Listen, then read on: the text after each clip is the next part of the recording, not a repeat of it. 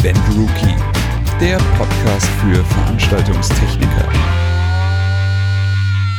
Neues Jahr, neues Glück. Die Jungs vom Event Rookie sind zurück. Hi Simon. Wunderschönen guten Tag, Joel.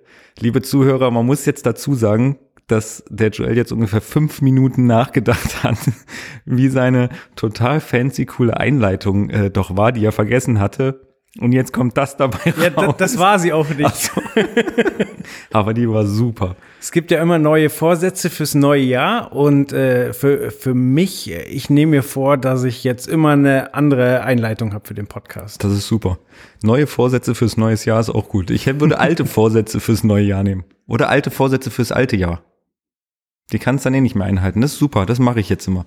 Zu Silvester werde ich jetzt immer, auch wenn Silvester jetzt eigentlich schon zu Ende ist, aber zu Silvester werde ich jetzt immer mir Vorsätze, alte Vorsätze fürs alte Jahr machen. Das ist total super. Da kann ich nämlich dann alles sagen, entweder das, was ich eh nicht erreicht habe, oder das, was ich erreicht habe, und ich habe immer gewonnen. Ich habe es immer geschafft. Das ist super. Ja, aber wenn ich, Ich jetzt sage, also ich, ich habe mir vorgenommen für 2019, dass ich 30 Kilo abnehme, dann sitze ich da und sage, ja, schade, hat nicht geklappt. Ja, war ja ein altes, alter Vorsatz für ein altes Jahr. Ach so, nichts Hm. passiert. Okay. Total klug. Ich muss mich an dieser Stelle erstmal entschuldigen, falls ich ab und zu huste und so. Ich bin ein bisschen krank. Ich sehe auch schon das Licht. Wenn ihr einen Simon husten hört, dann muss ich mich auch entschuldigen, weil dann habe ich im Schnitt versagt. Hey, wie war dein Silvester? Also Knaller. Ich finde das immer total, ich mag diese, diese Folge nie. Ich mag auch nicht das Editorial schreiben für die Ausgabe 1. Ich mag das einfach nicht. Weil wir ja das alles produzieren vor Weihnachten. Und ich habe immer die Panik, dass zwischen Weihnachten oder zu Silvester oder irgendwas ganz, ganz doofes passiert. Und dann schreibt man irgendwie im Editorial, hey, gesundes Neues, alles ist cool, alles ist super. Und dann weiß ich nicht. Zwischendurch ist äh, Südamerika untergegangen und Ja, du nimmst keinen Bezug Genau, drauf. irgendwas. Und das ist ganz gruselig. Ich glaube, der Raum hier halt, glaube ich, wie der Teufel. Wir nehmen Woher heute, willst du wissen, dass der Teufel halt? Wieso höre ich jetzt auch noch Schritte? Wieso? Weil ja, der Teufel vorbeikommt. Weißt du, wir, wir nehmen ja non, sonst in einem anderen Raum auf, der ist heute besetzt und hier haben wir sogar so fancy Deckenlamellen, um, um den äh, Ton besser, besser zu absorbieren. Ähm, klappt aber nicht. Nee. Naja, Hm. mal gucken, wie ich den Hall dann wieder rauskriege. Ach, du kriegst es hin, du bist doch ein Profi. Ah, 2020. Ich find's total abgefahren. Ich weiß noch genau, weil ich zu so äh, Jahrtausendwende gemacht habe. Und es ist 20 Jahre her. ja, das ist Da sind andere Menschen in der Zeit volljährig geworden. Es ist gruselig. Ich bin so alt. Ich fühle mich ganz schlecht. Deswegen werde ich auch immer so schnell krank, weil ich immer älter werde. Naja, also oft bist du wirklich nicht krank. Da kann man nichts sagen. Nein, das stimmt, aber alt bin ich oft. Allerdings. Ah, das wird übel. 2020 2020. ist ein Sportjahr. Ich mag Sportjahre. Was haben wir denn? EM? Ja. Nee. Doch. Ja. Doch, EM. Na klar. Ja. Mm, Ja. Ist nicht jedes Jahr ein Sportjahr? Nein. Du hast ja nur alle zwei Jahre Olympia und Fußball, EM, WM. Aber Ja, jedes Jahr ist irgendwas. Nein, nein, nein, aber tatsächlich äh, Olympia ist im selben Jahr wie eine EM oder wie? Oder? Ja. Okay. Also entweder Winter oder Sommer. Eins von beiden. Ist ja total doof. Eigentlich ist es unklug gemacht. Ja. Ja. Hätten die sich mal besser absprechen können. Das hätten sie mal machen können. Gibt doch aber sonst so ich- viel Absprachen im Sport. Ich entschuldige mich jetzt schon dafür, dass alle Leichtathleten oder so, wo jedes Jahr WM ist, dass die sich jetzt irgendwie auf den Schlips getreten fühlen, weil sie sich denken, ey, wir haben jedes Jahr Sportjahr. Aber ich rede von, populären Sport. ich sag einfach gar nichts mehr.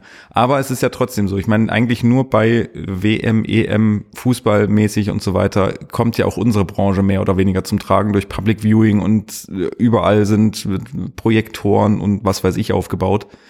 Deswegen ist das für unsere Branche eigentlich auch immer so ein, ja, doch schon so ein Highlight, weil da einfach Aufträge noch dazukommen, die halt sonst in den Zwischenjahren quasi nicht da sind. Deswegen, ich mag das total. Ich finde das cool. 2020 geht auch gut von den Lippen, finde ich. Ja, ich finde auch, ich mag eh nicht die zwei. Ja? Ja, Warum? keine Ahnung. Ich finde die ist so schön geschwungen. Aber nicht so dick wie die drei. die hat's übertrieben. Ja, trotzdem, 2020. Was steht an? Was geht? Was geht? Ja, ist ja immer die Folge, wo wir ein bisschen orakeln, ähm, was uns denn für Konzerte interessieren. Ich habe schon mal safe äh, Karten für die Ärzte. Herzlichen Glückwunsch. Danke. Hoffentlich wird das Album gut. Ich glaube, mittlerweile haben sie das Album auch angekündigt. Ja? Ja, ich glaube schon. Okay. Heißt War das nicht die äh, Tour? Ja, ich glaube schon. In the Air Tonight. Ja, genau. Wo ich es gesehen habe, dachte ich mir, großartig. Großartiger Titel. Ja. Also muss ich sagen, Chapeau, Frau Mütze. Ja, ansonsten, ich muss ganz ehrlich sagen, ich bin, äh, also was das angeht, echt schlecht vorbereitet auf dieses Jahr, weil ich habe kaum Sachen, wo ich sage, boah, das fetzt mich weg. Außer, das habe ich heute gesehen, Deichkind. Er ist ausverkauft in München. Ja, ne, also, ja, aber ich, also da wird's, glaube ich, auch technisch wieder interessant. Also da hoffe ich mal, dass da irgendwie reportagemäßig wieder irgendwas geht, weil ich habe heute den Rigging-Plot quasi gesehen und ich glaube, das wird gut. Okay. Das könnte interessant werden. Ja, musst du auch im neuen Jahr wieder drauf rumhacken, dass ich die noch gar nicht live gesehen habe. Wollte ich jetzt gerade sagen, ja. Äh, ich habe gesehen, Peter Gabriel kommt auf Tour. Den habe ich noch nie gesehen. Okay. Und ich weiß auch ehrlich gesagt nicht, ob mir das dann gefällt. Aber ich meine, der hat in den 80ern ein paar richtig massive Hits rausgehauen und ich glaube, der hat eine ziemlich krasse Show. Ja, aber du weißt, ich und Musiker 80er und alles, was davor ist, alle, die da populär waren, die finde ich sowieso alle überbewertet. Okay. Wie die Beatles und die Stones. Peter Gabriel kam ich auch nie drauf klar. Also das hat mich nie interessiert, sagen wir mal eher so. Okay. Ich ja, weiß, dass Celine Dion auf Tour geht. Ja, da habe ich schon den, den makaberen Witz gemacht, äh, dass. Sag. sie- Das hatte ich nicht. Doch, du darfst. Ja, hoffentlich keine Open-Air-Konzerte, weil die gute Frau ist ja mittlerweile so abgemagert, dass äh, die Gefahr besteht, dass es die einfach von der Bühne weht, dass sie übers Publikum segelt. Ja, vielleicht ist es aber auch ein Show-Effekt. Wäre beeindruckend. Weißt du nicht. Und Cirque du Soleil kommt. Oh ja. Da wolltest du ja vielleicht Ja, das drüber wär, berichten. Ich möchte unbedingt in die Las Vegas Show. Also, Ja, Ja. dann nee, ja, Reisebudget für dieses Jahr aufgebraucht. richtig. Äh, nee, da ist ja das, ähm, die Show begleitend zu dem Love-Album von den Beatles, was wir immer zur Abgabe hören. Ach so, das, Das hast du, glaube ich, schon mal gesagt. Naja, das Album ist nur für diese Show entstanden. Also, weil da sind ja eigentlich, äh, die, die Spuren sind ineinander gemixt und äh, äh, teilweise andere Bassläufe, andere Drums und so. Also es ist wirklich komplett neu, die Songs wieder ähm, zusammengesetzt worden. Okay. Und äh, ja, in, in Las Vegas eben auch äh, mit einem Surround-Mix und dazu eben die Zirkusartisten, das stelle ich mir cool. ziemlich cool vor, aber Ja. ich glaube, da kann man nie was falsch machen bei den Jungs und Mädels. Das Nee. ist, glaube ich, das Krasseste, was man Ich so in der glaub auch. Akrobatik angucken kann. Ja. Dr. Definitiv. Mark Benecke kommt auf Tour. Das ist, was? Das klingt wie Doctor Strange. nee, das ist äh, dieser Typ aus dem Fernsehen, der auch Bücher geschrieben hat, der, der ähm, quasi anhand von äh, den Käfern, die auf einer Leiche sind, sagen kann, wie lange die äh, tot sind und auch das Hirn von Hitler untersucht hat und so weiter. Was guckst du für Sachen? Der ist total bekannt, aber ich Nein, frage mich halt auch, was der auf meiner Tour Welt. macht. Also das, äh, wie nennt sich das? Pathologe? Ja. Also Vielleicht bringt er ein paar Leichen mit, wo ein paar Käfer draus das sind. wäre abgefahren, oder? Bestimmt macht er das. Also da kann ich mir halt überhaupt nicht vorstellen, was der live macht. Weiß ich nicht. Kann zumindest ein Geruchserlebnis werden. Allerdings. Ja, Oder das klingt der, spannend. Der hat Scheinwerfer dabei, mit denen er dann die, die Käfer vertreibt oder grillt oder.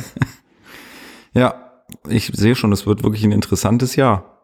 Das haut mich ja jetzt schon von den Socken. ja, sonst sind irgendwie die üblichen Verdächtigen. Udo Lindenberg. Ja, okay, der ist immer auf Tour. Ja, Ja, ich, also wie gesagt, also ich wette, die Fantas sind auch auf Tour, bestimmt. weil die sind auch immer auf Tour. Ähm, ansonsten, wie gesagt, habe ich jetzt auch noch nichts äh, Großes, mega Großes irgendwie in, in pedo. ja, Guns N' Roses habe ich gesehen, interessiert mich Ja. nicht, kommt auch. Aerosmith kommt auch für ein Konzert. Ah, okay. Die, ich war ja als Kind riesengroßer Aerosmith-Fan, Wissen wir doch alle. Ja. Hast du schon mal erzählt. mein Steven Tyler Tattoo auf dem Rücken. Zum Glück hast du jetzt Rücken gesagt. aber noch nie live gesehen. Aber ich glaube, die will ich auch nicht mehr live sehen. Weil, also meine, meine Mutter, die auch großer Fan ist, war zweimal und hat beim zweiten Mal schon gesagt, uh, schwierig. okay. Also ich war ja vor zwei Jahren, glaube ich. Ja, Mhm. doch, es müsste vor zwei Jahren gewesen sein. Aber ich habe halt keinen Vergleich. Ich fand's jetzt, fand's gut, fand's Ja? okay. Okay. Ja. Ja, vielleicht. Aber wo sind sie denn? Wenn du sagst nur eins in, in Deutschland?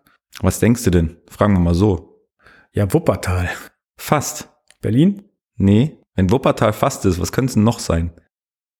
Mönchengladbach. Wirklich? Ja. Abgefahren. Sparkassenpark Mönchengladbach. ja, das lach nicht. Warum? Das fragen sich viele. Aber so ist das halt, ne? Okay. Naja, au- auf jeden Fall können wir uns sicher sein, dass äh, wieder viele, viele interessante Bands, die wir jetzt wahrscheinlich noch gar nicht auf dem Schirm haben, unterwegs bestimmt, sein werden. definitiv. Ähm, auch da wieder, wie immer, mein Aufruf an unsere lieben äh, Zuhörer. Schreibt uns doch einfach kurze Kommentare, was euer Highlight dieses Jahr werden wird, worauf ihr euch freut. Vielleicht auch beruflich. Vielleicht seid ihr auch mit irgendeiner coolen Band unterwegs, wo ihr jetzt schon wisst, hey, das wird total die coole Show. Muss ja noch nicht mal technisch aufwendig sein, einfach nur irgendwas, worauf ihr euch total freut. Und genau, das war einfach mal ein bisschen mal wieder in Kontakt treten. Das wäre schön. Das wäre toll. Ich kenne zumindest welche, die nächstes Jahr wieder auf Tour gehen, um einfach mal so abgefahren den Bogen zu spannen oder den Ring zu schließen oder wie auch immer man das nennt, die wir quasi dieses Mal im Heft haben, die nämlich nächstes Jahr vor allem Festivals spielen, Open Air. Und du warst aber in der Halle, um sie zu besuchen. Die Rede ist von Fettes Broad, Richtig. Pinneberger. Pinneberger. Ähm, ja, ein Konzert, das, äh, auf das ich mich sehr, sehr gefreut habe, weil ich Fettes Brot schon ein paar Mal live gesehen habe und die eigentlich nie enttäuscht haben. Das auf jeden Fall. Das kann ich bestätigen. Ja, also äh, vom Unterhaltungsfaktor her sind die schon fast auf Ärzteniveau, was Ansagen angeht und so weiter. Aber ich muss sagen, ich nehme fettes Brot immer noch ab. Bei den Ärzten, also bei der letzten Tour dachte ich mir schon teilweise, boah, das ist aber schon ein bisschen gespielt so. Bei fettes Brot finde ich, die, glaube ich, haben echt einfach nur Bock und Spaß auf der Bühne. Ja, ja, bei, bei äh, den Ärzten, äh, irgendwann war man übersättigt, auch an den, an den Publikumsspielchen, die äh, die Ja. Farin immer abzieht. Ja. So, wenn er, ja, macht mal eine Welle hier von links nach rechts, wo du sagst, okay, du spielst auf Zeit, mein Freund. nee, aber fettes Brot, ich weiß gar nicht, wann ich die das erste Mal gesehen habe, aber komischerweise haben die auch immer gute Vorbands dabei. Okay. Also das erste Mal, äh, als ich sie gesehen habe, waren es äh, war es Fever, die, also eine, eine, ein, eine deutsche MC, Mhm. äh, die da gefreestylt hat, hat wie der Teufel und ich Ja. kannte die vorher nicht und war komplett geflasht. Ähm, dann beim zweiten Mal waren es die Orsons Okay. und jetzt war es Madness. Du Mhm. hast schon gesagt, sie haben äh, nicht Open Air gespielt, sondern in der Halle. Ja. Und das war das Münchner Zenit, berühmt berüchtigt. Ja.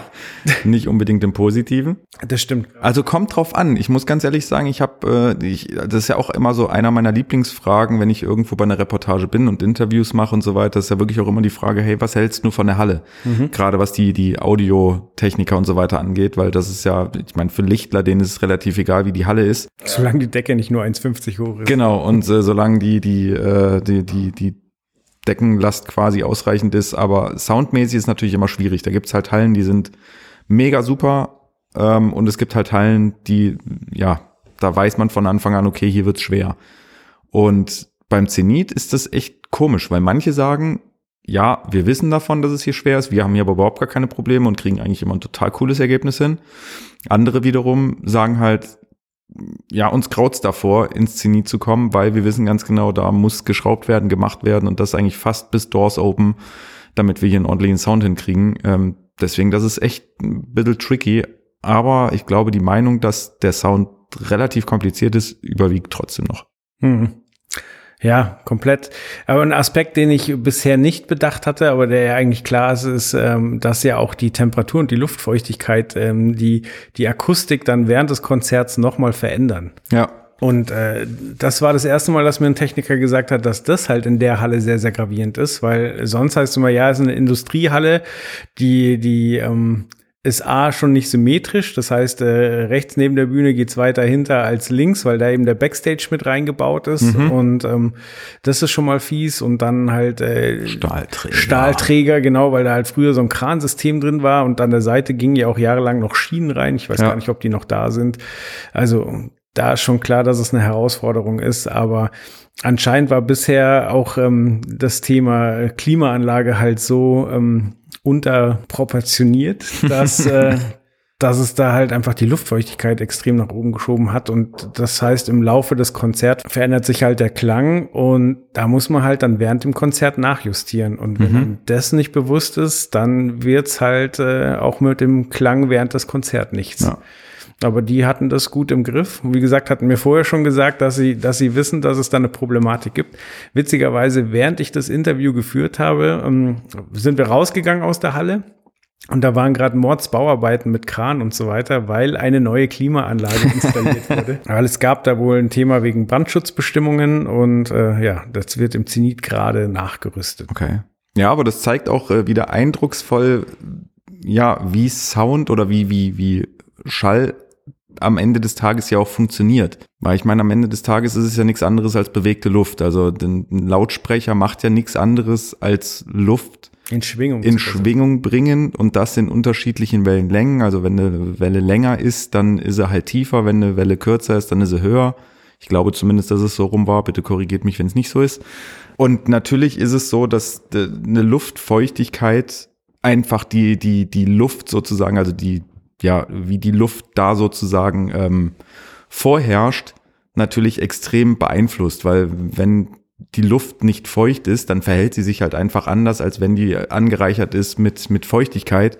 Und so ist es natürlich auch mit, mit der Wärme, weil kalte Luft liegt halt, sage ich jetzt mal doof gesagt, unten, warme Luft steigt nach oben. Und dann ist es ganz klar, dass wenn sich da äh, Temperaturen unterscheiden, und das ist gerade natürlich in solchen Industriehallen ja nochmal um einiges extremer, weil während des Soundchecks ist es da je nachdem, welche, welche äh, Jahreszeit es ist, ist es da halt einfach super kalt. So, und dann kommen da, was weiß ich, zwei, dreitausend Leute rein, die während des Konzerts auch noch tanzen, schwitzen und alles Mögliche und plötzlich ändert sich einfach mal komplett alles und damit halt auch, wie gesagt, wirklich der Sound. Und da ist es halt echt gut, einen richtig guten Sound, ähm, einen Systemtechniker dabei zu haben, der einfach während des Konzerts ähm, auch die Befugnis hat, sozusagen einzugreifen und ähm, das halt auch einfach machen muss, um den, ja, die Einstellung der Lautsprecher anzupassen. Ganz extrem merkt man das ja auch und das wird wahrscheinlich schon den meisten von unseren Zuhörern passiert sein auf, auf Open-Air-Konzerten. Sobald da irgendwie Wind kommt, ist manchmal der Sound komplett weg. Also du kannst vor der Bühne stehen äh, und hörst Ast rein und plötzlich kommt eine Windböe von, was weiß ich, sagen wir von links. Und ähm, ja, der komplette Sound ist einfach weg, weil er doof gesagt einfach weggeblasen wird. Was aber auch logisch ist, wenn man sich überlegt, dass ich äh, ja, was weiß ich, einen Tischtennisball einfach nach vorne werfe und äh, da kommt dann plötzlich eine Windböe, dann ist auch der Tischtennisball weg und genauso läuft es halt einfach auch beim Schall Ja. mit den Schallwellen. Stimmt. Aber ja, es ist äh, A, interessant, mit welchen Mitteln da äh, gegengearbeitet wird. Also jetzt im Falle der Halle, dass man halt vorher ganz genaue Pläne von der Halle hat und quasi schon mal sein, sein Setup, was man überhaupt mitbringt, genau aufplanen kann, dass man dann mittlerweile halt wirklich sehr, sehr genau ähm, die Abstrahlwinkel einstellen kann in der PA. Ja, Ähm, Sie haben mir wer, äh, bei, bei Fettes Brot ein Beispiel genannt, dass Sie das mal getestet haben und wirklich äh, einfach hinten bei der Garderobe ein, ein Gaffer-Tape hingeklebt haben und dann halt ausgemessen haben und gesagt, so, wir wollen bis dahin Vollauslastung und äh, hinterm Gaffer äh, nicht mehr. Und Sie haben gesagt, Sie konnten das wirklich nachvollziehen und messen, dass wenn Sie den Schritt über das Gaffer-Tape gemacht haben, äh, die Dezibelzahl um 20 runtergefallen Ja. ist. So. Und das ist schon abgefahren. Das ist aber auch wirklich, also das ist ja gerade bei der PA, weil da war ja das MLA-System von Martin Audio im Einsatz und das ist bekannt dafür, dass das wirklich, dass du da jede, jeden einzelnen Lautsprecher quasi äh, da nochmal so justieren und einstellen kannst, dass du wirklich auch einzelne, komplett einzelne Bereiche überhaupt nicht beschallst. Also wenn du wirklich sagst, okay, du hast, nehmen wir eine Lanxess Arena oder irgendwas, wo du mehrere Ränge hast und du sagst, okay, da ist halt irgendwie eine, eine Glasfront oder irgendwas und die darfst du definitiv nicht anspielen. So, da hättest du mit einem normalen klassischen Line Array einfach das Problem, du kommst zwar bis dahin, äh, wirst aber trotzdem diese, diese Wand halt einfach mit, ja, mit bespielen Und sozusagen. die fängt so, dann das und- Schwingen an und sorgt für Nebengeräusche. Richtig, so. Und da kannst du halt bei diesem MLA problemlos, also was heißt problemlos? Das ist viel, viel Rechenaufwand und du musst halt wirklich ähm, genau wissen, was du machst. Aber du kannst da, wenn du genau weißt, welcher Höhe, welche Breite und so weiter, kannst du halt genau einstellen, okay, diesen Bereich bitte einfach nicht beschallen. Und dann rechnet der, der DSP, also der Digital Sound Processor, das so um, dass du genau diese Fläche halt nicht beschallst. Und damit kriegst du halt ein Ergebnis hin, was, ja, ich sage jetzt mal doof gesagt, vielleicht mit kaum einer anderen PA möglich ist, was schon sehr, sehr faszinierend ist. Ja. Weil ja, ich meine, sowas kennt man zum Beispiel, wenn man jetzt einfach mal einen Vergleich ziehen möchte, zum Beispiel mit einer Projektion, wenn du irgendwo ein Mapping machst und du sagst, okay, ich will jetzt genau diesen einen Bereich, was weiß ich, auf einer Häuserfassade oder so, da ist ein Fenster, den, da will ich halt zum Beispiel nicht drauf projizieren. Kannst in einem Medienserver ja auch sagen, okay, machst ein 3D-Modell und sagst dann, okay, da und da ist das Fenster, das bitte aussparen. Aber ja. wie gesagt, das ist halt äh, mit einer Projektion einfacher zu machen als äh, mit einer Beschallung, wo du wirklich Luft in Bewegung setzt. Wo wir dann aber natürlich auch wiederum zu dem Problem kommen, beziehungsweise da wird dann halt auch so ein System nichts gegen machen. Wie gesagt, wenn Wind ist, wenn Luftfeuchtigkeit ist, wenn alle möglichen Faktoren sich ändern, ähm, ja, dann ist Luft immer noch Luft und dann kann es natürlich auch sein, dass du da trotzdem hin beschallst, obwohl du es vorher vielleicht ordentlich ähm, eingestellt hast, dass es das nicht sein soll. Ja, da kannst du nichts gegen machen. Ja, stimmt. Physik ist halt immer da, ne? Das ist in unserer Branche ist es halt das A und O. Gegen Physik kommst du halt nicht an und äh, wie gesagt, ja, es wird halt Schall wird immer so übertragen werden. Das wird nicht anders groß möglich sein, außer du gibst jedem irgendwie einen Kopfhörer. Obwohl selbst da wird äh, auch die Luft sozusagen zwischen den, den Ohrhörern und so weiter in Bewegung gesetzt. Es ist halt immer das Gleiche. So, aber wie gesagt, bei der Großbeschallung, ja, da kommst du nicht dran vorbei da hilft nichts. Ja, mir wurde halt auch das Beispiel genannt, dass äh, vor dem äh, Konzert in München waren sie wohl in Wien im Gasometer. Mhm. Und da gibt's wohl einen, äh, da ist es so ewig her, dass ich da war, aber ähm, da gibt's wohl einen Balkon, wo eine Klimaanlage draufsteht. Und die kann man halt auch aussparen, weil die sonst schwingt wie ja, der Teufel. Genau. Aber wie gesagt, da sind wir wieder beim Thema Systemtechniker. Ne? Das, das, das, du brauchst halt für sowas wirklich fähiges Personal. Also nicht nur um so eine PA einzustellen, sondern natürlich auch, wie gesagt, um auf solche Gegebenheiten wie Luftfeuchtigkeit und so weiter wirklich reagieren zu können. Ähm, und das sind dann auch Erfahrungswerte. Also da, wie gesagt, jemand, der gerade aus der Ausbildung kommt und sagt, ja, ja, hier komm, alles gut, ich gehe damit auf so eine Tour, macht das schon locker von der Hand weg. Weiß ich nicht, ob das so locker geht, weil ja. Ja, das stimmt. Also da kam auch die Aussage, dass halt äh, man eigentlich jede Halle in Deutschland, die man so bespielen kann, dass man die schon kennt und halt die ja. Pläne schon vorliegen hat und äh ja, es ist auch, glaube ich, wirklich jetzt äh, kein ähm, ja, es gibt schon einen Grund, warum man auf den auf vielen Produktionen, sage ich jetzt mal doof gesagt, immer die gleichen Leute trifft. Ja. Ähm, vor allem beim Thema Systemtechnik. Also da fällt es mir immer extrem auf, weil da ja, was weiß ich, gibt es vielleicht 10, 15 Leute, die man eigentlich immer und immer und immer wieder sieht, ähm, weil die wahrscheinlich wirklich mit die Besten in ihrem Fach sind. Und ja, das, wie gesagt, liegt bestimmt daran, dass es ganz äh, nette Dudes sind, aber auch wahrscheinlich daran, dass sie einfach sehr gut arbeiten und äh, wirklich diese Erfahrungswerte einfach mitbringen. Pläne haben, wissen, wie die einzelnen Hallen äh, funktionieren und so weiter. Ja, und das ist einfach Gold wert und das kann man auch an keiner Schule lernen, das kann man bei keiner, bei keiner Ausbildung lernen, sondern das ist halt wirklich einfach, das kriegst du nur mit, wenn du irgendwie on the road bist. Und deswegen finde ich das auch, ähm, war ich jetzt letztens auch bei einem, bei einem Konzert, wo der Auszubildende halt mit war mhm. und mit dem Systemtechniker halt alles gemacht hat und eingestellt hat, weil er halt nach der Ausbildung wahrscheinlich auch Systemtechniker werden möchte und so weiter. Und das finde ich halt cool, wenn man da während der Ausbildung halt wirklich auch schon die Möglichkeit hat, mit einem Profi mitzulaufen und da wirklich alles da zu lernen, auch über die einzelnen Hallen. Das ist, denke ich, schon Gold wert. Ja, hat der Roman, der den Job eben bei Fettes Brot gemacht hat, auch gesagt, äh, dass man da ein bisschen Glück haben muss, ähm, dass man halt einen Mentor findet. Mhm. Weil, äh, also wie du schon gesagt hast, so du brauchst halt jemanden, dem du über die Schulter gucken kannst, der dir auch so den einen oder anderen Kniff zeigt. Und andererseits sind es halt alles Selbstständige, die die halt auch sich überlegen müssen, ja. was sie da an Wissen weitergeben. Ja. Das, genau. Also, ja, du brauchst jemanden, den du über die Schulter gucken kannst. Du brauchst aber auch jemand, der dir über die Schulter gucken lässt, ne? Also, der dich über die Schulter gucken lässt, so. Genau. Und wie du schon sagtest, viele sind selbstständig und, ähm, ja, erzeugen ungerne eigene Konkurrenz. Es gibt aber natürlich auch genügend Leute, die, ähm, ja, vor allem mittlerweile, die halt fest, fest angestellt sind in einer Firma weil das ja auch mittlerweile wirklich ein sehr, sehr guter Trend, sage ich jetzt mal, in unserer Firma ist, dass es halt nicht mehr alles nur mit Selbstständigen realisiert wird, sondern dass es mittlerweile ja wirklich auch sehr, sehr viele Festangestellte gibt.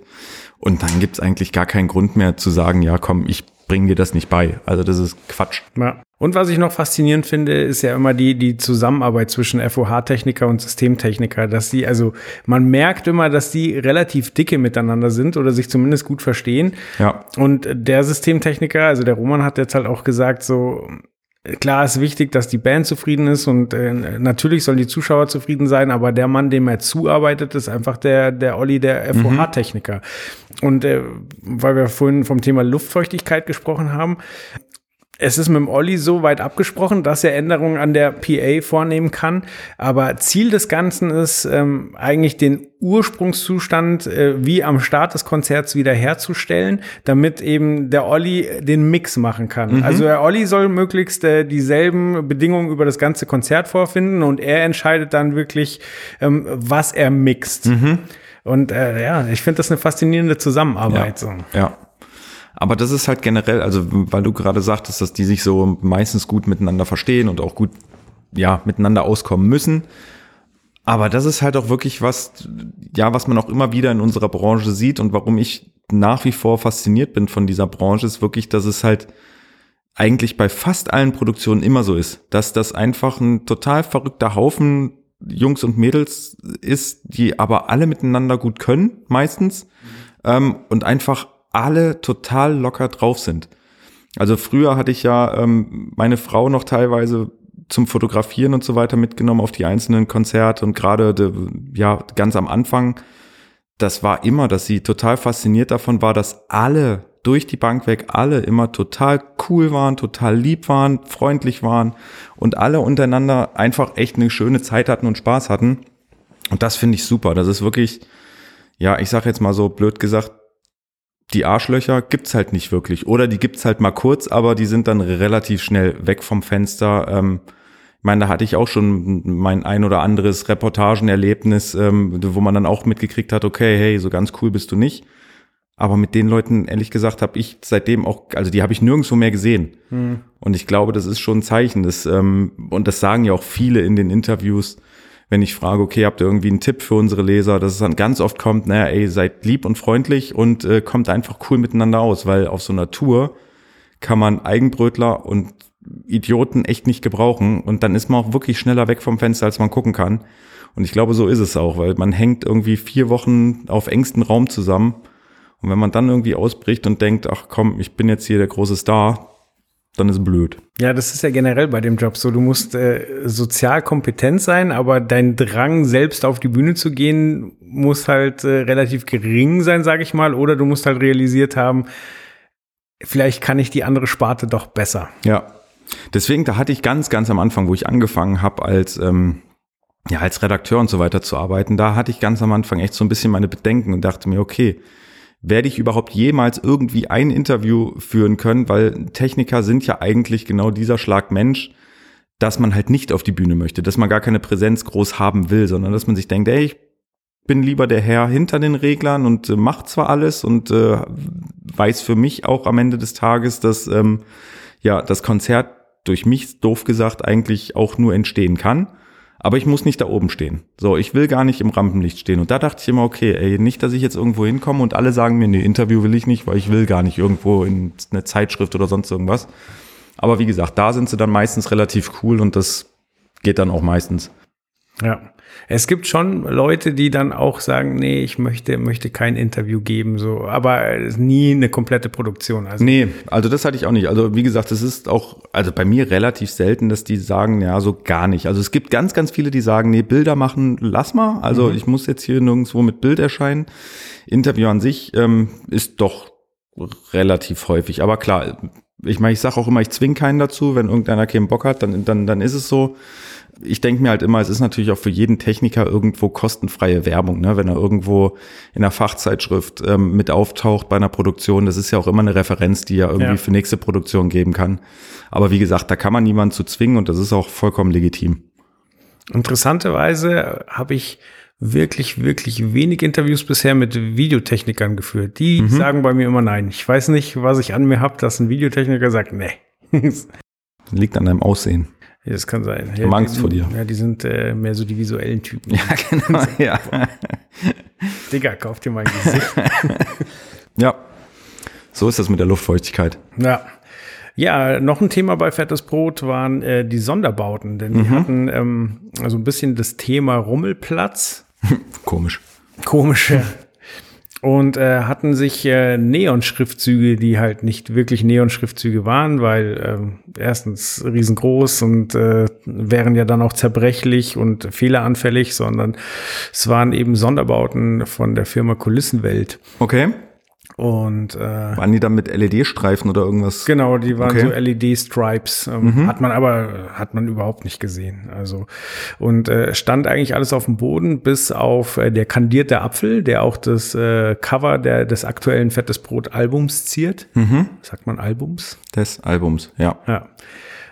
Und ähm, genau, der, der war so groß, dass man aus Sicherheitsgründen gesagt hat, äh, man, man stellt den Apfel, aber hängt den Stiel und den Schriftzug, der dann noch dazugehört. Okay.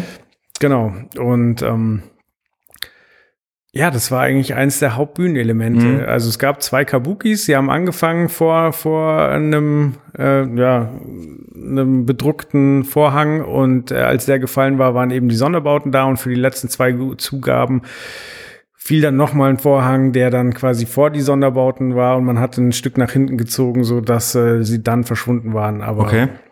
genau, sonst Ich glaube, da hat Gunnar mittlerweile auch irgendwie so eine so ein Fable für entwickelt. Also wenn man sich, ne, also erstmal muss man natürlich sagen, Gunnar Lose ist ja der Lichtdesigner von Fettes Brot, ähm, schon seit vielen, vielen Jahren. Und wenn man sich die letzten Shows von Gunnar anguckt, da war komischerweise ja wirklich viel mit ähm, ja Sonderbauten. Das ist bei den Beatsteaks der der Beatsteaks Schriftzug auf der Bühne sein.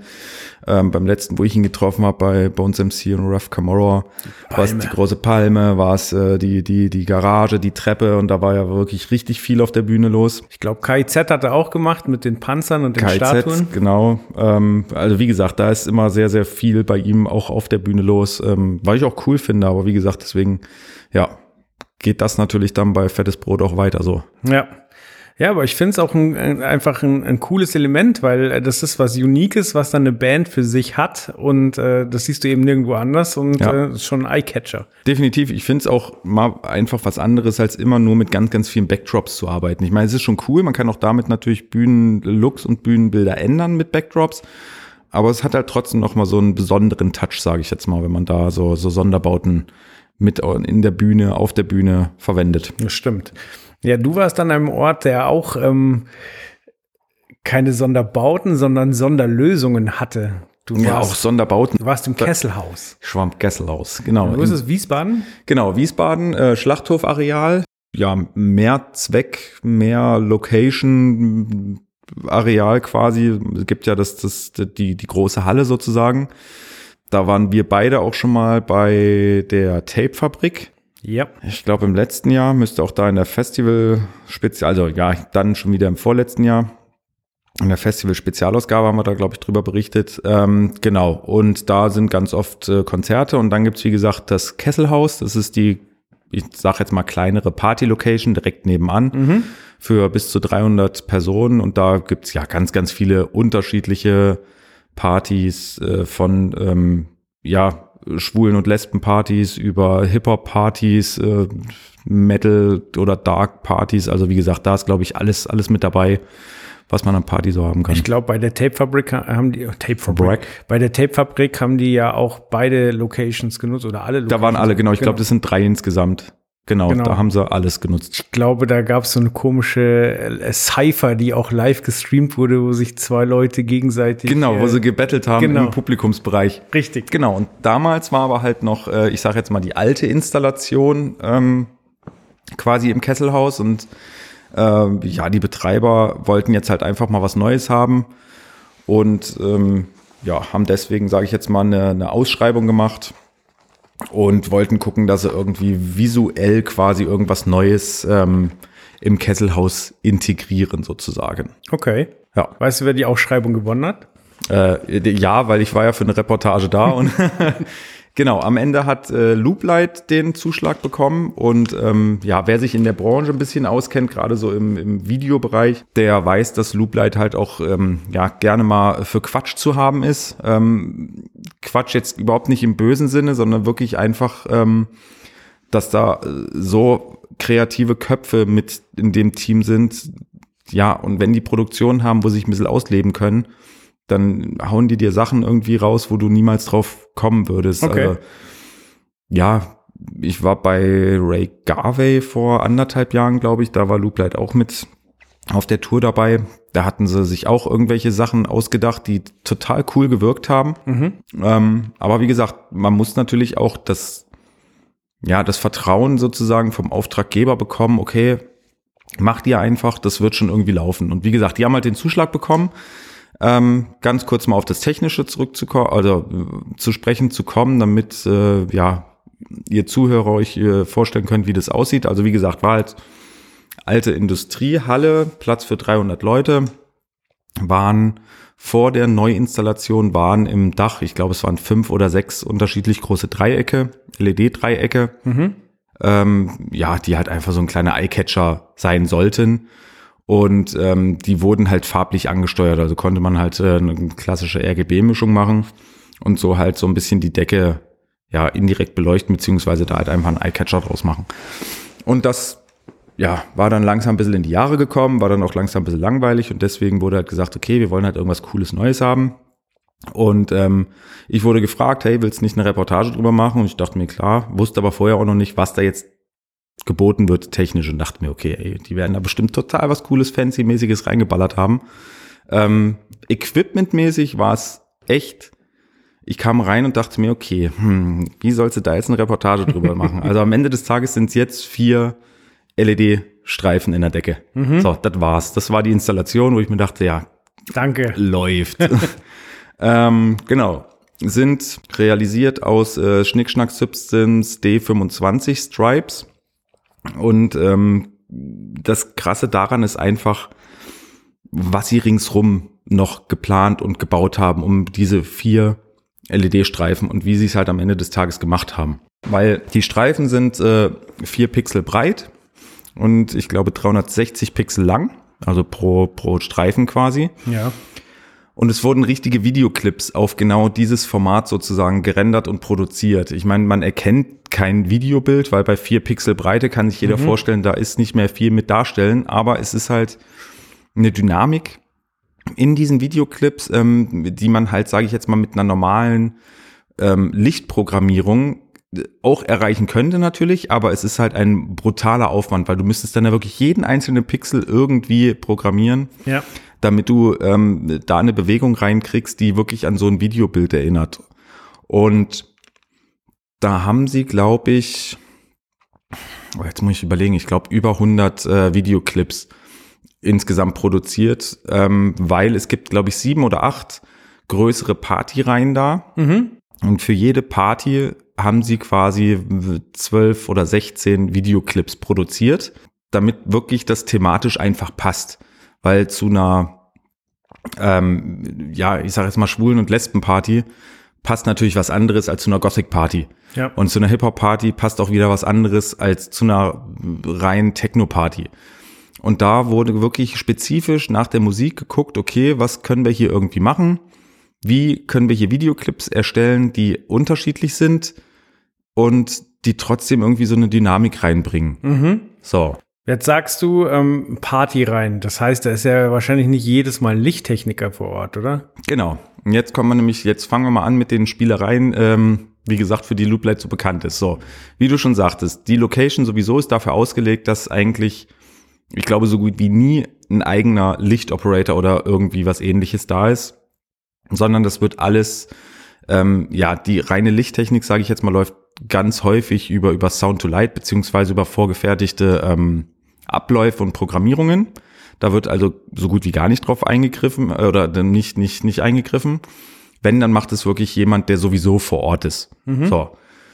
Jetzt soll natürlich diese Videosequenzen, da wäre es natürlich auch blöd, wenn die den ganzen Abend, wenn das immer nur das Gleiche ist, was da durchläuft, dann äh, guckt sie es auch irgendwann weg. Ja. Und daher wurden, ähm, wurde ein, ich sag jetzt mal, Hauptrechner in äh, Barnähe quasi äh, installiert mit einem kleinen Bildschirm. So, darüber könnten zum Beispiel die Barangestellten einzel die einzelnen Videoclips aufrufen. Dazu gibt's aber auch noch ein Tablet, damit es quasi mobil ist. Ähm, was ich, ja, was weiß ich, der Techniker, der gerade vor Ort ist, oder vielleicht auch mal der Chef vom Ganzen oder der DJ oder wer auch immer, kann sich das halt nehmen und kann sich dann halt sozusagen ähm, einen dieser Videoclips aussuchen. So, damit es dann aber auch Spaß macht und damit es überhaupt irgendjemand macht, heißen die halt nicht Videoclip 1 bis Schlag mich tot, sondern die haben halt total verrückte Namen, was weiß ich, der rennende Wurm oder der, das, das stehende Ampelmännchen oder irgendwie so. Also wirklich, jeder Videoclip hat da seinen eigenen Namen, damit die Leute einfach Spaß dran haben, einfach auch einfach mal auszuprobieren und zu gucken, ach, was ist denn das und was ist denn das? Ja, viel besser als Video 6, Video 7. Ja, ja, das ist es halt so. Dazu gibt's auch noch kleine Bildchen, die von der Farbgestaltung her schon erahnen lassen, wie dann die Farben sozusagen der einzelnen Videoclips sind. Mhm. Genau. Okay. So, das war sozusagen Spielerei Nummer eins für alle Angestellten. So, und dann kommt natürlich auch noch dazu, ähm, wie gesagt, dass manchmal auch gar kein Techniker vor Ort ist oder auch da vielleicht auch gar keine Zeit hat, weil er sich gerade um Audio kümmern muss, ähm, Mikrofonieren und so weiter. Und ganz oft ist es halt auch so, dass die DJs mehr oder weniger angehalten werden, auch die Lichttechnik sozusagen mit zu bedienen. So, das war früher, war das halt so, dass die halt ein kleines Lichtpult neben sich gestellt bekommen haben und da konnten sie halt ein bisschen an Fadern, ein paar Buttons drücken und so weiter. Mhm. Ähm, da war es aber oft so, dass manche hatten da total Bock drauf und haben das auch gern gemacht. Manche hatten aber so ein bisschen Respekt davor und ja, wollten sich auch damit gar nicht beschäftigen und haben dann auch, äh, ja, eher gar nichts gemacht. Ein Pult, was ich nicht kenne, ist ja auch erstmal. Naja, klar, das ist, ja, und auch ein DJ konzentriert sich eigentlich auf andere Sachen. Mhm. So, und da hat sich Looplight jetzt gedacht, naja, okay, das soll aber trotzdem natürlich so sein, dass die sich mit, ähm, mit einbringen und das steuern. Und haben deswegen einen, ähm, ja, einen handelsüblichen Controller, so wie man es vom Super Nintendo gewohnt ist, hergenommen. Und ein den, Game Controller. Game Controller, genau, und den komplett umprogrammiert.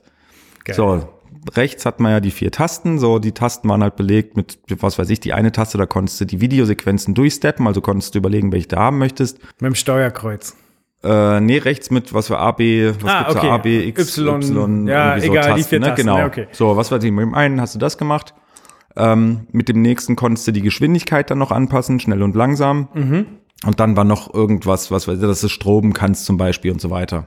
So, auf dem Kreuz hattest du zum Beispiel die, die Helligkeit ein bisschen hoch und runter. Mhm. Und dann konntest du halt auch noch die Farben anpassen. Also kannst, was weiß ich, alles rot machen oder das Rot rausziehen oder wie auch immer. Dann hattest du, ähm, glaube ich, auf Select und Start hattest du auf dem einen ähm, ja sowas wie ein Blackout und auf dem anderen, glaube ich, ein Strobe. Oder mhm. wie gesagt, ne, wie genau die Belegung war, weiß ich jetzt auch nicht mehr, aber so zumindest hatten dann auch schon wieder die DJs natürlich Bock, einfach mal so daddelmäßig so ein bisschen auf den Tasten rumzudrücken, weil ich meine, kaputt machen konnten sie nichts, sie konnten halt einfach nur ein bisschen was auswählen und fertig ist. Ja, und die Hemmschwelle ist viel geringer. Du siehst einen Controller und guckst so. Und guckst einfach mal, aber, was kannst du damit genau, machen. Genau, bei einem Pult, wo du die, das Design nicht kennst, da bist du vielleicht eher vorsichtig. Richtig. Da ist dann halt eher mal verhaltenes Drücken, ja. wenn überhaupt. Ja. Aber Controller, ja, okay, kenne ich. Ja. Cool. Und da, und das finde ich auch schon wieder cool, auch dass sie halt drüber reden, ähm, musste halt auch Looplight, die wirklich ähm, ja schon viel gemacht haben und echt eine, eine super professionelle Firma ist, aber die haben halt auch gesagt, okay, am Anfang haben sie halt auch dazu gelernt, ähm, zum Beispiel haben sie erstmal einen V-Controller ähm, dafür quasi mhm. spezifiziert, genutzt und programmiert. Und im laufenden Betrieb mussten sie feststellen, okay, dieses Bluetooth-Signal ähm, mit voller Hütte, das funktioniert halt alles nicht. Oder ich weiß gar nicht, ob das über WLAN oder nee, Funk war es, glaube ich, auf Funkbasis. Aber das hat halt nicht hingehauen. Mhm. So, und da haben die dann halt, mussten sie halt gucken, okay, was nehmen wir sonst? Sie brauchten aber auch irgendeinen Controller, deswegen konnten sie keinen PlayStation, Xbox oder sonst was Controller nehmen, weil den musst du ja immer mit zwei Händen festhalten.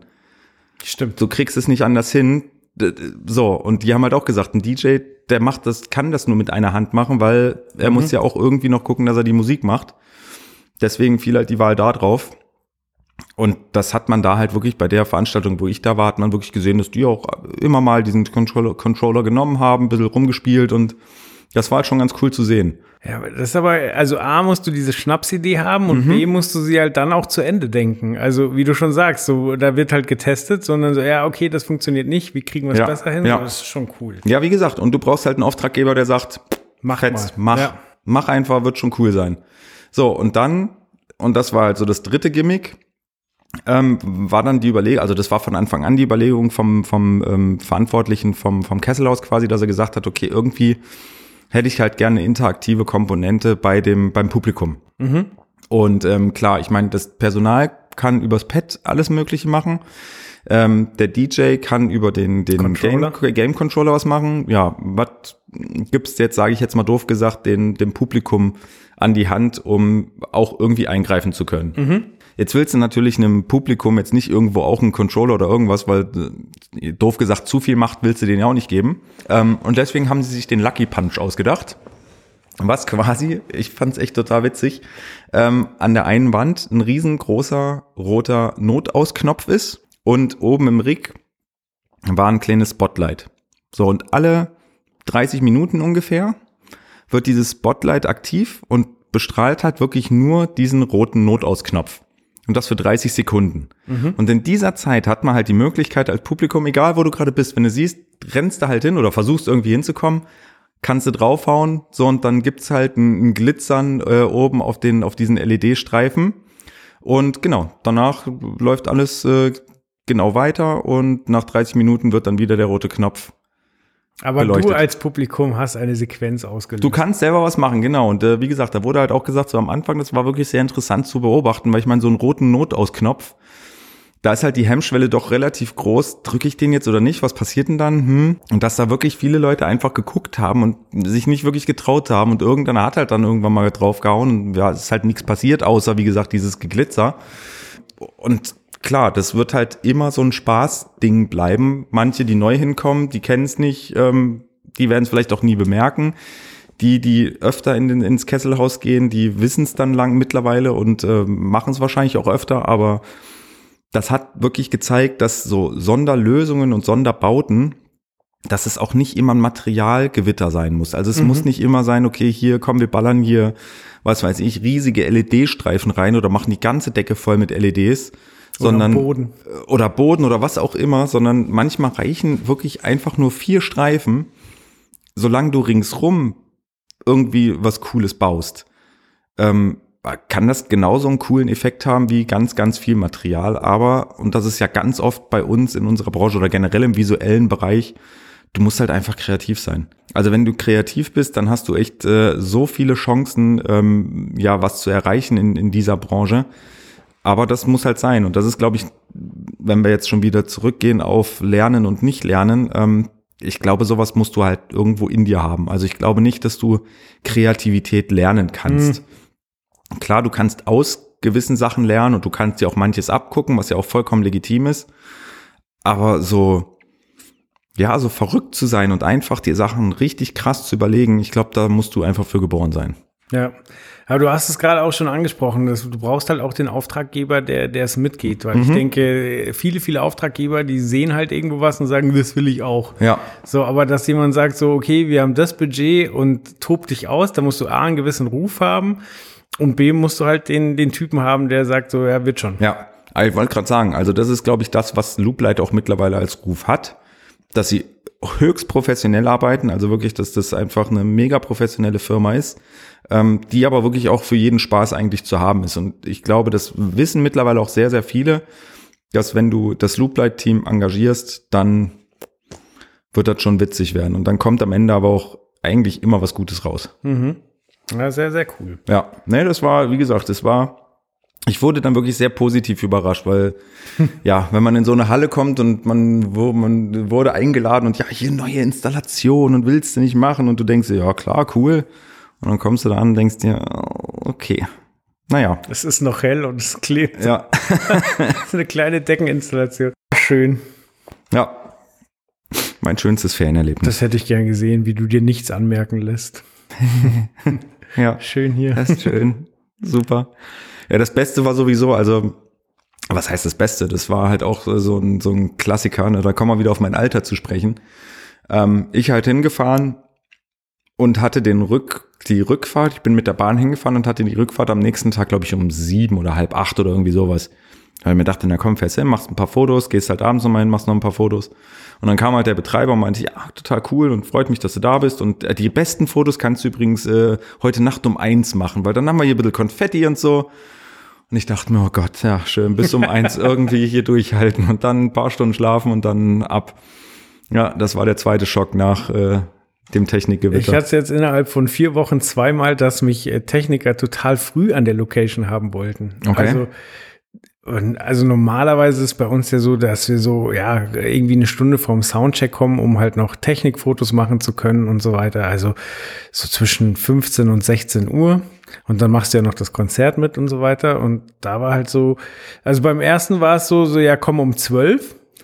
So, pff, okay. Beim nächsten war es dann auch, komm um 12 und dann kam äh, um äh, 19.30 Uhr nochmal ein Anruf, ob ich nicht um 11 kommen könnte. ja, und Läuft. Dann, dann bist du halt einfach von 11 bis Ja. 23 Uhr in der Halle. So, hm.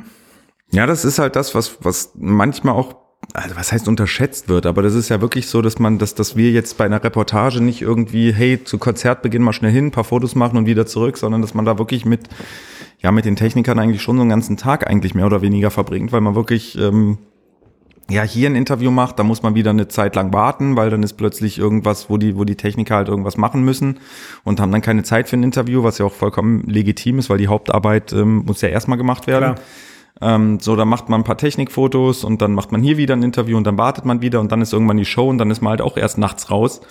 Ähm, also, wie gesagt, da steckt schon echt Arbeit dahinter, hinter so einer Reportage. Ja, vor allen Dingen ist man ja eigentlich, äh, so, solange man die Interviews noch nicht alle hat, ist man immer unter Spannung. Ja. Man, man sammelt ja Informationen, so man, man passt auf, man guckt, was passiert, Ja. man unterhält sich, so man guckt, okay, macht dann Interview Sinn, ja, okay, Interview konzentrieren, so Mhm. stelle ich die richtigen Fragen so und also dann ist man, auch wenn es äh, nicht über zwölf, zehn Stunden geht oder zwölf, ist man danach schon fertig. Danach ist man fertig, ja, ja, genau. Also das ist, geht mir genauso. Wie gesagt, sobald die Interviews im Kasten sind, ist erstmal so ein bisschen runterkommen.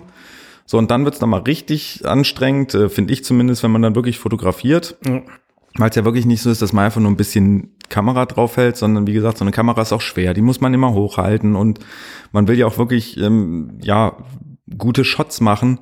Und das, da, da kommt man schon ordentlich ins Schwitzen. Also das ist nicht so, nicht so ohne. Bei Fettes Brot habe ich mal wieder versucht, Fotos von der Vorband zu machen. So, das, das Es ist komisch, ne? Das ist Ja. das Dümmste. Ja, man macht, man macht sich auch selber fertig. Also ich habe das auch ganz oft oder mach's manchmal auch, um zu gucken, na okay, stimmen die Einstellungen der Kamera.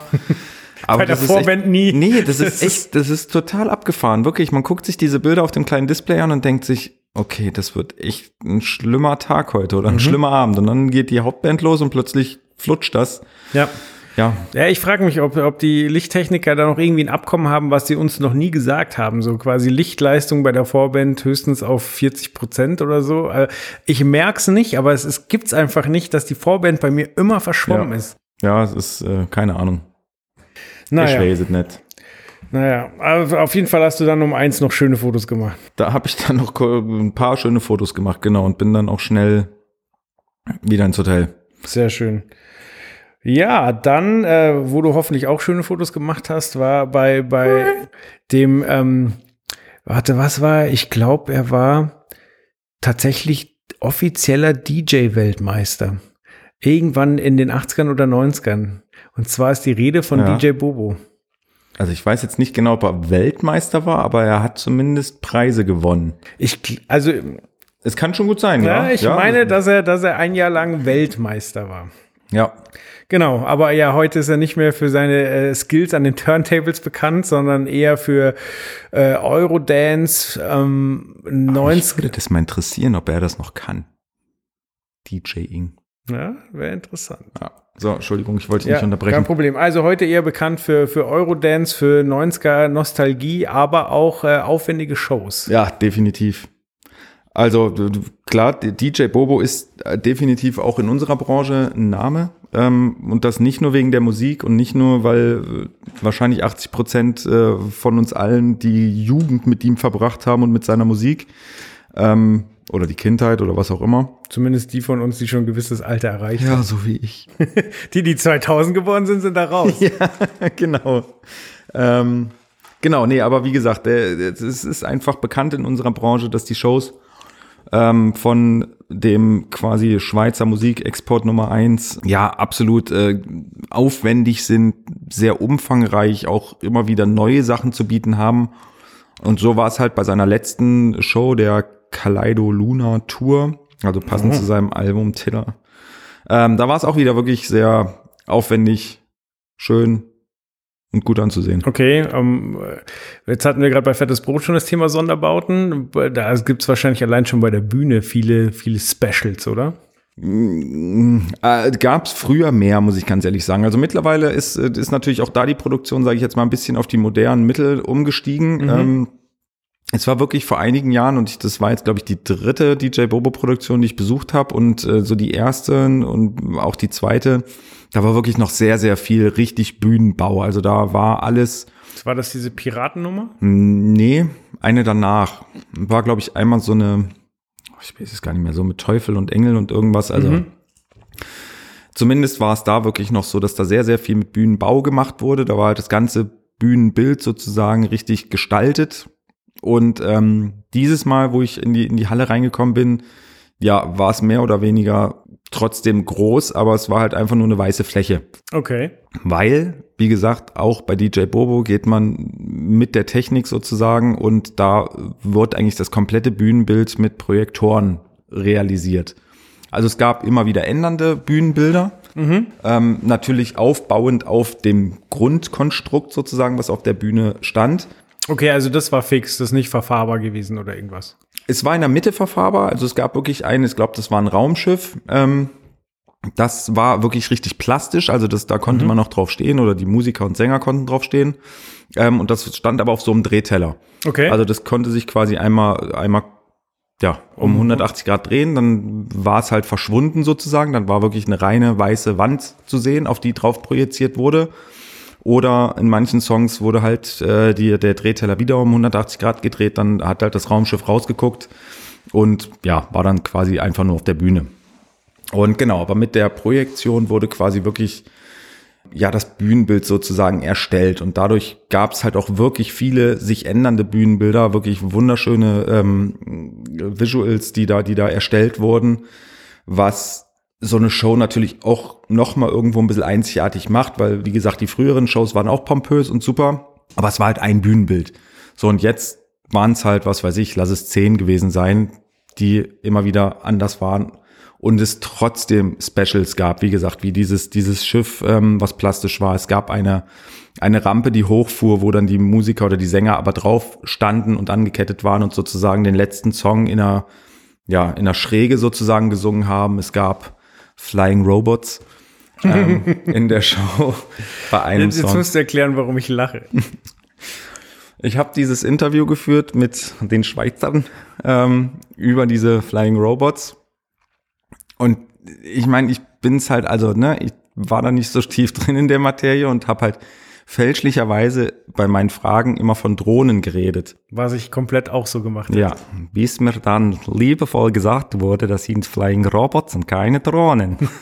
und deswegen, äh, wie gesagt, ich glaube, so beim dritten Mal, wo ich dann immer noch Drohne gesagt habe, da wurde es dann langsam etwas bestimmender, so von wegen, das sind Flying Robots. Und naja, so äh, deswegen müssen wir da halt immer ein bisschen schmunzeln, wenn wir von Flying Robots reden. Ja, aber das vergessen wir jetzt auch nicht mehr. Nee, das ist auch vollkommen legitim. Also wenn es Flying Robots sind und keine Drohnen, dann, dann ist es halt so, das ist ja. auch in Ordnung. Ähm, genau, zumindest das äh, war auch noch so ein, so ein Special bei der Show. Also wie gesagt, es ist nach wie vor wirklich sehr, sehr viel geboten bei einer DJ Bobo Show und ja, musikalisch geht man da sowieso mehr hin, um einfach Spaß zu haben, glaube ich.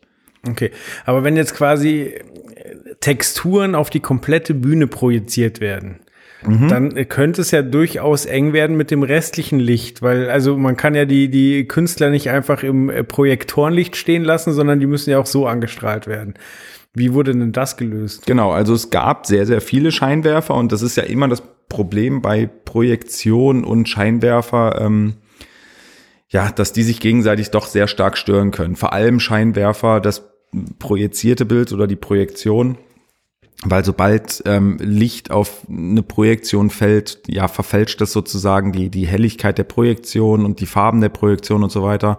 Ähm, und das war wirklich auch für den Lichtdesigner äh, eine sehr schwierige Aufgabe sozusagen, oder was heißt schwierig, herausfordernd zumindest, ähm, sein Lichtsetup so zu planen und dann auch so zu programmieren, dass er, wie gesagt, wirklich diese Projektion nicht stört, aber trotzdem die Musiker natürlich nicht im Dunkeln stehen. So, und da kamen ähm, Blendenschieber, Moving Lights zum Einsatz. Ähm, also, ich sage jetzt mal Profi Profiler, ähm, wo man sozusagen den Lichtstrahl mit diesen Blendenschiebern ja wirklich so begrenzen kann, wie man es gerne möchte. Ähm, das sind Scheinwerfer, die in der konventionellen Art und Weise gibt es die schon Ewigkeiten. Mhm. Bei Moving Lights ist es so ein Trend, den man so in den letzten zwei Jahren, drei Jahren ungefähr ausmacht, dass das wirklich immer beliebter wird. Und bis jetzt war das in meinem Verständnis zumindest ganz oft so ein klassischer Theaterscheinwerfer, weil da hat man auch früher die Profiler ganz oft eingesetzt, weil man, wie gesagt, auch da Kulissen und so weiter abschotten musste, dass der Lichtstrahl wirklich genau darauf geht, sozusagen, wo man ein ähm, zu beleuchtendes Objekt sozusagen hatte und bloß nicht woanders hin. Wie gesagt, bei DJ Bobo hat man jetzt wirklich ganz auf ganz eindrucksvolle Art und Weise gesehen, dass es halt wirklich auch im Live-Betrieb äh, total Sinn macht. Wie gesagt, wenn man Seitenlicht hat oder Frontlicht oder ähnliches und wirklich gucken muss, dass ich definitiv nicht auf die Projektionsfläche irgendwie mit meinem Scheinwerfer komme. Und das konnte man perfekt, also wurde perfekt da gelöst, gerade beim Seitenlicht, dass da die Seite komplett abgeschattet wurde, wo die Projektion sozusagen war. Das heißt, ich kann die, die ähm, Schieber von meinem Pult aus steuern? Oder ist es dann quasi Timecode, weil ich weiß, wo er zu dem Zeitpunkt steht? Oder mache ich das live? Wie, wie, wie hat das funktioniert? Nee, also äh, machen wir mal den Vergleich zu damals. Also wie gesagt, damals gab es schon Profiler, da hattest du ähm, sozusagen, der Lichtstrahl ist ja immer rund Mhm. bei einem Scheinwerfer. Und da hast du quasi oben, unten, links und rechts hast du quasi diese Blendenschieber. Und die hast du wirklich damals noch bei den konventionellen Scheinwerfern so reingeschoben, dass du sozusagen das zu beleuchtende Objekt, was weiß ich, sagen wir mal eine Startuhr irgendwo, ähm, hast du den Scheinwerfer hingehangen, hast dann die Blendenschieber links, rechts, oben, unten so in den Strahlengang eingeführt, dass du dann sozusagen einen eckigen Lichtstrahl hattest. Ja. So, und das geht mit den Moving Lights alles automatisiert. Also du kannst die Blenden, die einzelnen wirklich an deinem Pult reinfahren, ausrichten. Also selbst wenn du jetzt sagst, okay, das soll halt nicht gerade in den Lichtstrahl, sondern es soll halt so ein bisschen, sagen wir mal, vertikal reingehen, Mhm. dann kannst du das alles anpassen, wie du möchtest. Das programmierst du aber vorher. Also das äh, machst du wie ja, eine klassische Moving Light Fahrt, die du ja auch vorher programmierst, machst du das halt auch. Ähm, und kannst dann natürlich auch danach, was weiß ich, wenn in der nächsten Szene äh, mit dem gleichen Scheinwerfer irgendwie nicht mehr nah an der Projektionsfläche vorbei willst, sondern direkt ins Publikum strahlen, dann machst du die Blendenschieber halt, äh, programmierst halt wieder raus. Ähm, und das, wie gesagt, machst du aber nicht händisch oder irgendwas während der Show, sondern das ist wirklich rein fix und fest programmiert. Weil so genau, exakt und so schnell, das würdest du ja händisch gar nicht, das kriegst Ja. du halt nicht hin. Und genau, das ja, machst du dann sozusagen alles automatisiert an deinem Pult. Was es alles gibt. Mhm. Das ist verrückt. Also das hat man da auch wirklich bei, bei ein, zwei Songs sehr, sehr, sehr gut gesehen. Weil es gibt einen Song, da ähm, wird quasi auf diese Projektionsfläche, das wird komplett schwarz angestrahlt. Und DJ Bobo sitzt quasi da eigentlich mitten in dem Bühnenbild drinne. Jetzt muss ich kurz fragen, Ja? ist das Licht einfach aus oder wird es wirklich schwarz angestrahlt? Nee, erst, also es wird ein, boah, wie soll ich das erklären? Ähm, es wird ein Bild sozusagen, also mehr oder weniger, ja doch ein, ein, ein Gemälde sozusagen oder ein Bild auf diese Projektionsfläche drauf projiziert, ähm, wo ein, ein Mädchen in einem, in einem Boot sitzt. Das ist alles weiß, also so wie wirklich gezeichnet. Okay. Und alles andere ist aber schwarz. Und äh, wie gesagt, DJ Bobo sitzt halt mitten in der Kulisse drinne, in dem Bühnenbild sozusagen, und fährt mit dem Boot virtuell mit sozusagen. Also das sieht wirklich durch die Projektion sieht es halt so aus, als würde er auch mit diesem Mädchen die ganze Zeit kommunizieren und er bläst dann auch gegen eine gegen eine äh, Pusteblume, die wo wo wo dann die ganzen Samen sozusagen wegfliegen. Und er ist aber die ganze Zeit hell beleuchtet. Also er wird wirklich von dem Seitenlicht angestrahlt, So dass man ihn gut sieht. so dass man ihn gut sieht, aber du siehst wirklich von diesem Lichtbeam gar nichts auf der Projektionsfläche, obwohl er ja sozusagen eigentlich ja nur, lass es 10 Zentimeter oder so von, von wirklich dieser Fläche entfernt sitzt. Also man kann mit diesen Blendenschiebern wirklich so genau abschattern, dass da überhaupt gar kein Streulicht mehr irgendwie irgendwo hinkommt, wo es halt nicht hinkommen soll. Aber das klingt so, als hätten wir da wieder was fürs Thema Kreativität. Äh, absolut. Natürlich. Also wie gesagt, auch da ist wieder, ne, so, so ein, solche Visuals, solche Sachen musst du auch erstmal erstmal musst du auf die Idee kommen, das so zu machen in der Show.